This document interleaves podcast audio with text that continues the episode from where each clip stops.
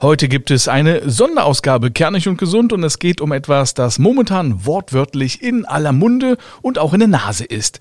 Der PCR-Test, PCR-Schnelltest, Antigen-Schnelltest, Antigen-Selbsttest oder Antikörpertest. Es gibt mittlerweile viele Tests auf dem Markt, um eine Infektion mit dem Coronavirus festzustellen. Doch wie zuverlässig diese Tests sind und was man beachten muss, wenn man selbst zu Hause testet, das bespreche ich in meiner heutigen Folge Kernig und Gesund. Kernig und Gesund, der Gesundheitspodcast, präsentiert von apodiscounter.de. Einen wunderschönen guten Tag zu einer brandneuen Ausgabe und zu einem extra kernig und gesund heute mal am Montag. Mein Name ist Mario D. Richard und ich bespreche jede Woche mit Experten ein Gesundheitsthema. Heute ist es eine Spezialausgabe mal so zwischendurch, weil es eben aktuell ein Thema gibt, was viele Menschen beschäftigt. Corona-Tests. Und dazu bin ich heute wieder in den Räumlichkeiten von apodiscounter.de und weil das eben auch der Präsentator dieses Podcasts ist, hier kurz und vorsorglich ein Hinweis.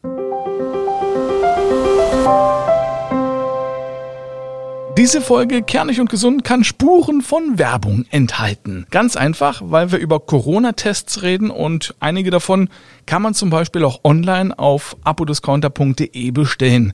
Ein Mann, der hier arbeitet und der sich auskennt, wenn es um Corona-Tests geht und äh, ich habe den Eindruck, dass er sich mit allem auskennt, sitzt mir heute wieder gegenüber. Er ist quasi schon Stammgast bei uns hier bei Kernig und Gesund.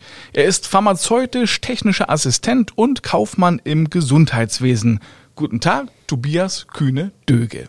Hallo Mario, Grüße. Schön, dass du wieder mit dabei bist. Freue mich ebenfalls. Tobias, wir duzen uns ja seit der letzten Folge und bevor wir hier beide mit der Folge angefangen haben, äh, hatten wir auch beide schon wieder ein Wattestäbchen in der Nase. Richtig. Ich muss ganz ehrlich sagen, ich hasse es, dieses Reingeschiebe in die Nase. Es kitzelt quasi ja wie verrückt und dann kommen ja auch immer die Tränen. Hast du denn einen Trick, wie man dieses Gefühl irgendwie unterdrücken kann? Also wir testen ja, wie gesagt, sehr, sehr viel, ähm, sind auch ausgebildet dafür, dass wir testen dürfen, diese Nasenrachenabstrich.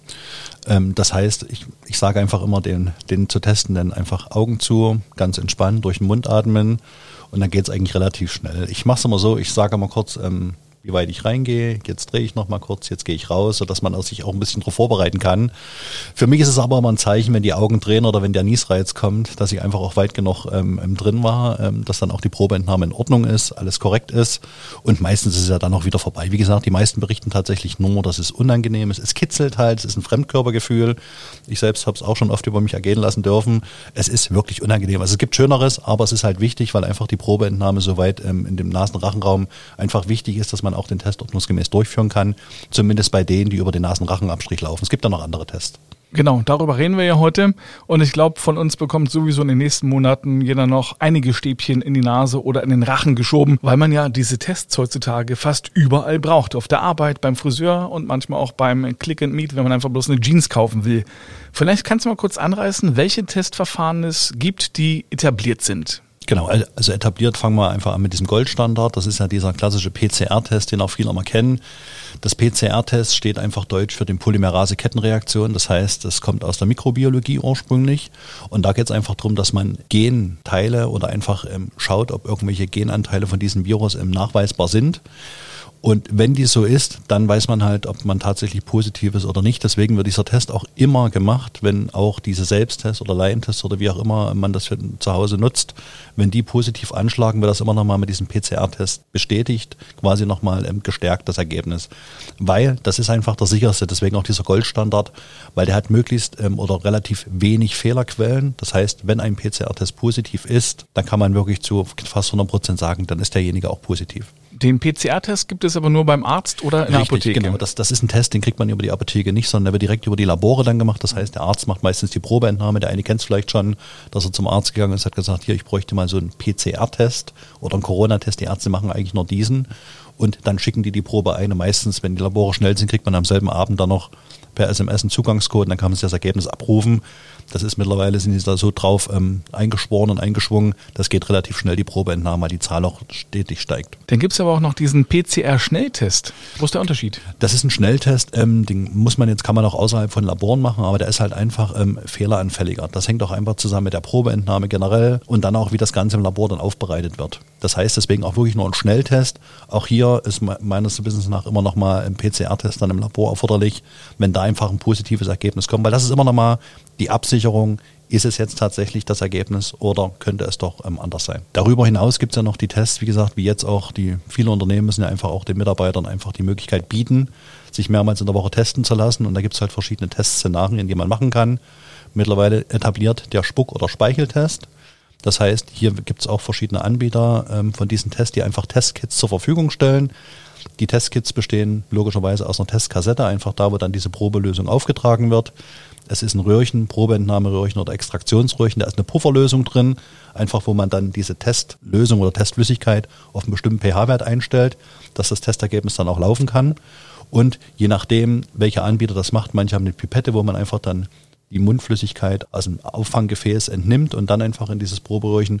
Oder es gibt direkt so einen Trichter, wo man direkt über den Trichter dann ein bisschen Speichel über die Zunge in, diesen, in dieses Probeentnahmeröhrchen laufen lässt. Das ist ein Antigentest. Das sind Antigentests, genau, richtig. Hm. Genau, jetzt hast du ja explizit diesen Spucktest angesprochen. Mhm. Der ist ja wahrscheinlich auch eher so für Kinder geeignet, weil die ja manchmal auch so ein bisschen sensibel reagieren, wenn man da in der Nase rumfummelt. Richtig, also wie gesagt, bei, bei den Kindern macht man in, in den seltensten Fällen einfach diesen Nasenrachenabstrich wie beim Erwachsenen, aber da gibt es mittlerweile auch schon die sogenannten Nasenpopeltests.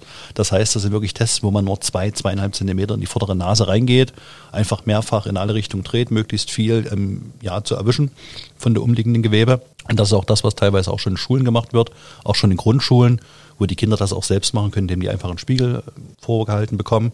Und dann können die es einfach wirklich machen. Also das sind zweieinhalb Zentimeter, das klingt viel, aber in der Praxis hat es das gezeigt, dass das ähm, gar keine Herausforderung für die Kinder ist. Aber auch die Kinder könnten so einen Spucktest machen, selbstverständlich. Hm.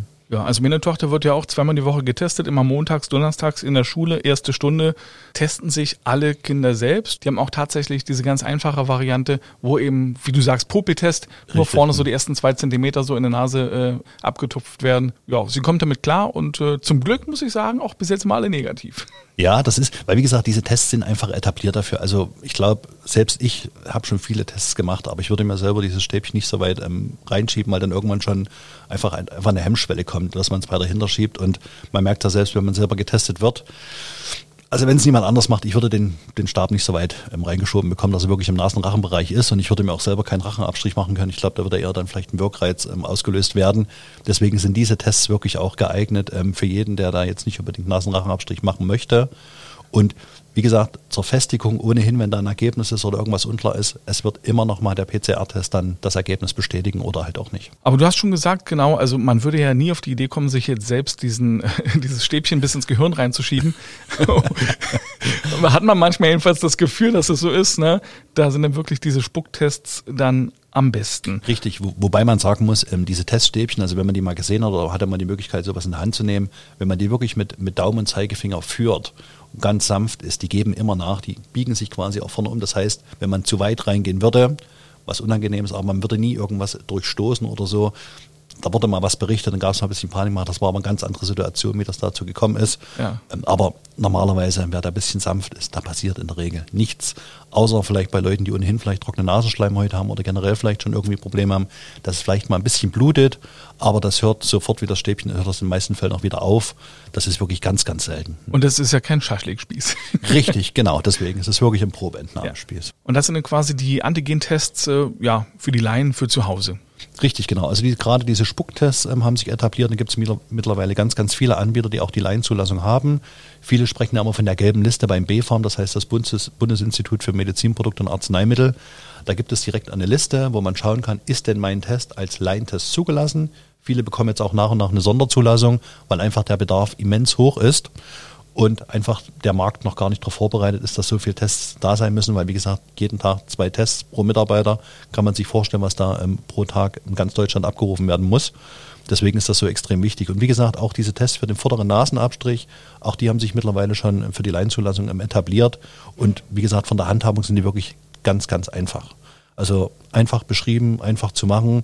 Wo man einfach schauen muss, das muss auch jeder wissen. Also wer zu Hause testet und hat tatsächlich ein positives Ergebnis, hat das vielleicht nochmal bestätigt durch einen zweiten Test, unbedingt ähm, zum Arzt gehen und das festigen. Also, also nicht denken, okay, ich bin positiv, ich begebe mich mal in häusliche Quarantäne, mache das auf ähm, Selbstanweisung, sondern auch hier muss einfach das Gesundheitsamt informiert werden und schauen, wie die Behörden das einfach haben möchten, wie da einfach die Regeln sind, weil es geht dann wirklich ums Infektionsschutzgesetz und da muss man wirklich mit dem Arzt nochmal sprechen, wie er verfahren werden muss.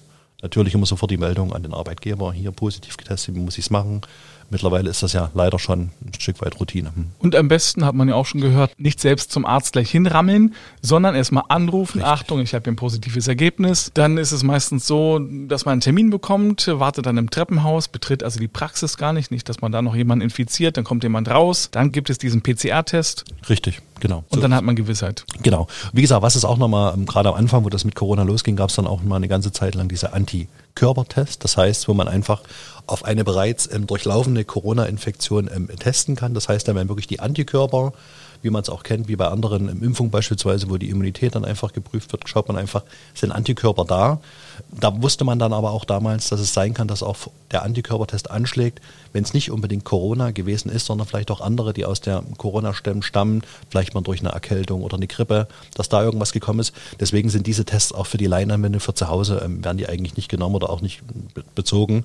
Das ist ja auch meistens übers Blut gewesen dann, ne? Richtig, genau. Das ist wie, als würde man, als würde man seinen Blutzucker bestimmen. Das heißt, da ja. waren meistens so kleine Pipetten drin ähm, oder so kleine Lanzetten, wo man einfach einen Blutstropfen, den trägt man auf. Früher hat man es eingeschickt am Anfang, da konnte man das selber testen, auch mit einer Testkassette. Und der hat dann quasi angezeigt, ist es positiv oder ist es negativ. Wichtig bei allen Tests ist, die müssen ordnungsgemäß laufen. Das heißt, der Kontrollstrich muss auf alle Fälle kommen. Steht aber alles nochmal individuell für jeden Test und jeden Anbieter beschrieben, wie es sein muss. Welchen Einfluss hat es denn, wann ich getestet werde? Also wenn ich mich gestern infiziert habe, kann der Test ja heute trotzdem negativ richtig, sein. Richtig, richtig. Das ist auch immer ganz, ganz schwierig, weil wie gesagt, die Inkubationszeit bei einer Corona-Infektion, die ist relativ ähm, weit. Das kann zwei Tage sein, das kann 14 Tage sein. Das ist auch immer abhängig vom, vom Alter, Geschlecht, Kondition, ähm, Vorerkrankung etc., wie das ausbricht. Es gibt ja auch nach wie vor Leute, die sind Corona-positiv, haben aber null Symptome oder vielleicht nur mal ein leicht verstopfte Nase oder mal ein kurzes Gefühl einer Erkältung, was aber nach einigen Tagen schon wieder weg ist.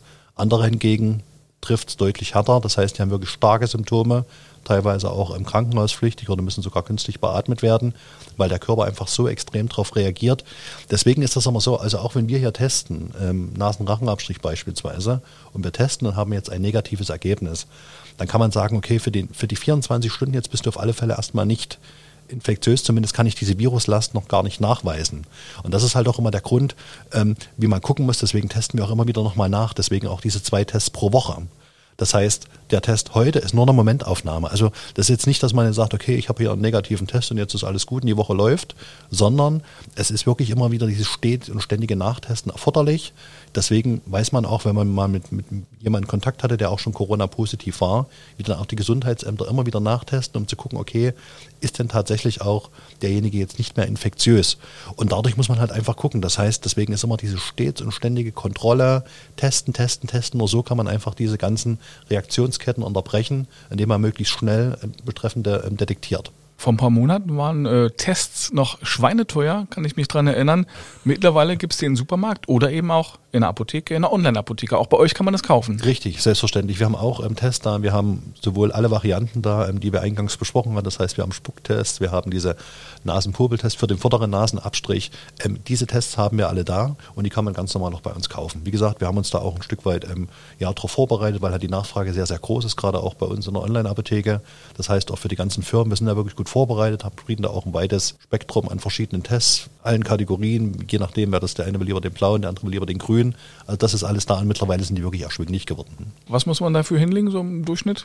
Ich denke mal so zwischen 5 und 6 Euro pro Test und auch nach Menge ähm, ist das ein Stück weit abhängig. Also man kommt im Endeffekt dann auch an diesen normalen üblichen Preis, wie er jetzt auch teilweise beworben wird von irgendwelchen Discountern. Das denke ich wird, werden mittlerweile auch der normale Preise sein. Wie die Apotheken vor Ort das handeln vom Preis her, das vermag ich nicht zu sagen. Aber es gibt ja mittlerweile auch äh, große Pakete, wo dann zehn Tests vielleicht drin sind oder 20. Richtig, richtig, richtig. Und wie gesagt, wir haben gerade auch, weil wir uns ein Stück weit auch gerade die, die, die Firmen haben natürlich auch eine immense Herausforderung, damit auch einfach diese Mengen zu beschaffen. Das heißt, wenn ich 100 Mitarbeiter habe, dann brauche ich schon mal 200 Tests pro Woche. Das heißt, im Monat sind mal locker 1000 Tests weg, Pi mal Daumen. Die muss ich erstmal beschaffen und deswegen haben wir auch einfach entsprechende ähm, Pakete geschnürt für die, für die Firmen, dass sie einfach auch gleich mal größere Mengen kaufen können 500, 1000, 2000 Tests. Das ist alles möglich, weil wir müssen ja Mitarbeitern auch die Möglichkeit geben, ist ja mittlerweile, wie gesagt, Pflicht. Trotzdem die Frage, die muss ich leider auch stellen, ne? wie sicher sind diese Selbsttests? Diese Tests, wie gesagt, die sind sehr, sehr sicher, deswegen sind die auch alle vom B-Farm zugelassen. Das heißt, das sind alle zugelassene Tests. Das heißt, die durchlaufen genauso wie alle anderen Tests auch gewisse Prüfverfahren. Das heißt, man muss genau gucken, wie zuverlässig sind die, wie sicher können die detektieren, wie einfach sind die auch in der Handhabung, wie ist die Fehleranfälligkeit. Das heißt, deswegen steht auch bei allen Tests genau drin, wie sie, wie sie zu handhaben sind oder welche eventuellen Einflussfaktoren man ausschalten sollte, die das Ergebnis möglicherweise verfälschen können. Das heißt, man empfiehlt auch immer gerade bei diesem Speicheltest, dass man mindestens so eine halbe Stunde vorher nichts isst, nichts getrunken hat, kein Kaugummi, nicht geraucht hat, dass man einfach möglichst neutrale Mundflora hat und auch die Mundflüssigkeit dann entsprechend nicht mit irgendwas exponiert ist, sondern wie gesagt wirklich reine Mundflüssigkeit ist. Fehleranfälligkeit ist auch nochmal die Temperatur. Gerade jetzt, wenn es im Sommer wieder wird, man sagt, die sollten natürlich nicht bei größter Hitze oder irgendwie im Fensterbrett liegen gelassen und dann zum Auswerten. Und da gibt es halt immer auch, deswegen kann man auch mal gucken, bei dieser B-Formliste oder gelben Liste steht auch bei jedem Test nochmal drin, wie genau die sind, wie sensitiv die sind, wie die generell die Testszenarien sind und wie viel falsch negative oder falsch positive Tests gab es denn da. Und da gibt es so eine Ausweitung. Aber man kann sagen, dass die Tests wirklich sehr, sehr sicher sind. Und wie gesagt, wenn ein positives Ergebnis ist, man testet es ohnehin immer noch mal über den Goldstandard, wird es nochmal gefestigt. Also das noch hin, ähm, da gibt es jetzt aber keinen, der irgendwie aus der Reihe fällt oder wo man sagt, der ist besonders gut oder der ist jetzt schlecht. Sowas kann man einfach nicht sagen. Die sind wirklich alle auch zugelassen und gut. Also im Prinzip habe ich rausgehört, man kann sich darauf verlassen und wenn Fehler passieren, dann meistens ja doch durch falsche Handhabung oder weil man vorher eine Cola getrunken hat. Ich habe gelesen, sogar Cola kann zu einem äh, positiven Ergebnis führen. Richtig, also da gibt es ja, gibt's ja auch verschiedene ähm, Selbsttests, die da manchmal auch so publik gemacht werden über die, über die Medien, äh, wo jemand dann mit, mit, mit Kaffee oder mit Milch oder irgendwelche ähm, Typen dann ähm, irgendwas getestet haben. Ähm, das kann durchaus sein, weil das, weil das, ähm, weil die Tests einfach auf bestimmte ähm, Sequenzen oder bestimmte Bestandteile einfach testen und wenn da nur ansatzweise drin ist, schlägt er halt vielleicht an, im PCR-Test wird, wird es nie überleben, wenn man da mit Cola reingeht. Ähm, das glaube ich nicht, weil er würde dieses, dieses Genom ja gar nicht detektieren können. Ähm, deswegen sind das nur einfach diese ja, Probenentnahmen. Deswegen sollte man einfach nichts trinken, nichts essen, nicht rauchen, kein Kaugummi. Also im Prinzip das, was man momentan liest, was bemängelt wird, dass es äh, fehlerhafte Tests gibt, sind meistens darauf zurückzuführen, dass es falsch gehandhabt wurde. Das ist, das ist ein Grund. Es gibt natürlich auch immer mal den einen oder anderen, wie auch bei anderen Sachen, ähm, Tests, die vielleicht jetzt wirklich einfach, ähm, einfach mal versagt haben, wo, wo es einzelne Ausreißer gibt. Das kann durchaus sein, deswegen testet man ja immer noch mal ein zweites Mal nach. Ähm, aber diese Tests, die wirklich da mal vor einer ganzen Weile auch mal publik oder durch die Medien ging, die einfach wirklich schlecht waren oder irgendwelche Kopien, gefälschte Sachen, die hat man dann mittlerweile auch alle vom Markt genommen. Ähm, aber wie gesagt, das sind alles auch äh, Tests, die auch immer mal falsch sein kann, genauso wie ein, wie ein Schwangerschaftstest, der ist auch nie zu 100% sicher. Ähm, aber man kann sich halt doch schon zur Mehrheit darauf verlassen. Was man halt sagen muss, es wird ja sehr, sehr viel getestet. Also wirklich, ähm, die Tests, die laufen ja ähm, extrem nach oben und demzufolge ist natürlich auch die, die Zahl der, die vielleicht falsch positiv getestet werden, wird natürlich auch immer höher. Gerade auch, weil man auch viele Gesunde einfach jetzt testet. Das heißt, die Menge, die getestet wird zu dem Ergebnis, das schießt dann natürlich schon exponentiell hoch und gibt dann schon mal ganz andere Auswertungen hin, wo man sagen kann, hey, das ist ähm, ja, doch ein Test, der vielleicht nicht so gut ist. Also wie gesagt, wir nehmen ja auch die Kundenfeedbacks auf, wenn da irgendwas sein soll, dann gehen dem auch nach, wenn da irgendwas ähm, auffällig wäre und prüfen das auch nochmal. Wie gesagt, wir haben die Tests auch alle da, die stehen uns auch alle zur Verfügung, sodass wir auch selber damit testen können oder wenden uns halt vertrauensvoll an den Hersteller. Hat denn eine Impfung einen Einfluss auf das Testergebnis? Die Impfung selber, wenn die, also nach erfolgreicher Immunisierung auch über die zweite Impfung, ähm, sollte auf alle Fälle der Antikörpertest äh, positiv ähm, an, anschlagen, weil das würde dann auch zeigen, okay, die Antikörper sind gebildet, Antikörper sind da. Und das ist ja das, was die Impfung auch ähm, ja, bezweckt dass einfach Antikörper gegen diese, gegen diese Corona-Infektion auf, aufgebaut werden. Und der Antikörpertest würde auf jeden Fall ähm, anschlagen. Ich hatte jetzt auch schon einige, die hatten schon die erste Impfung, da waren die Tests äh, mit Nasenrachenabstrich, die waren alle unauffällig. Ja, Mensch, äh, danke schön, Tobias. Es war mir wieder eine Freude. Am kommenden Mittwoch gibt es dann also die reguläre Ausgabe Kernig und Gesund und wir hören uns auch bald wieder. Bis dahin, vielen Dank. Und Ihnen vielen Dank fürs Zuhören. Alle Folgen gibt es auf kernig und gesund.de und außerdem auch überall dort, wo Sie Podcasts abonnieren können. Tschüss.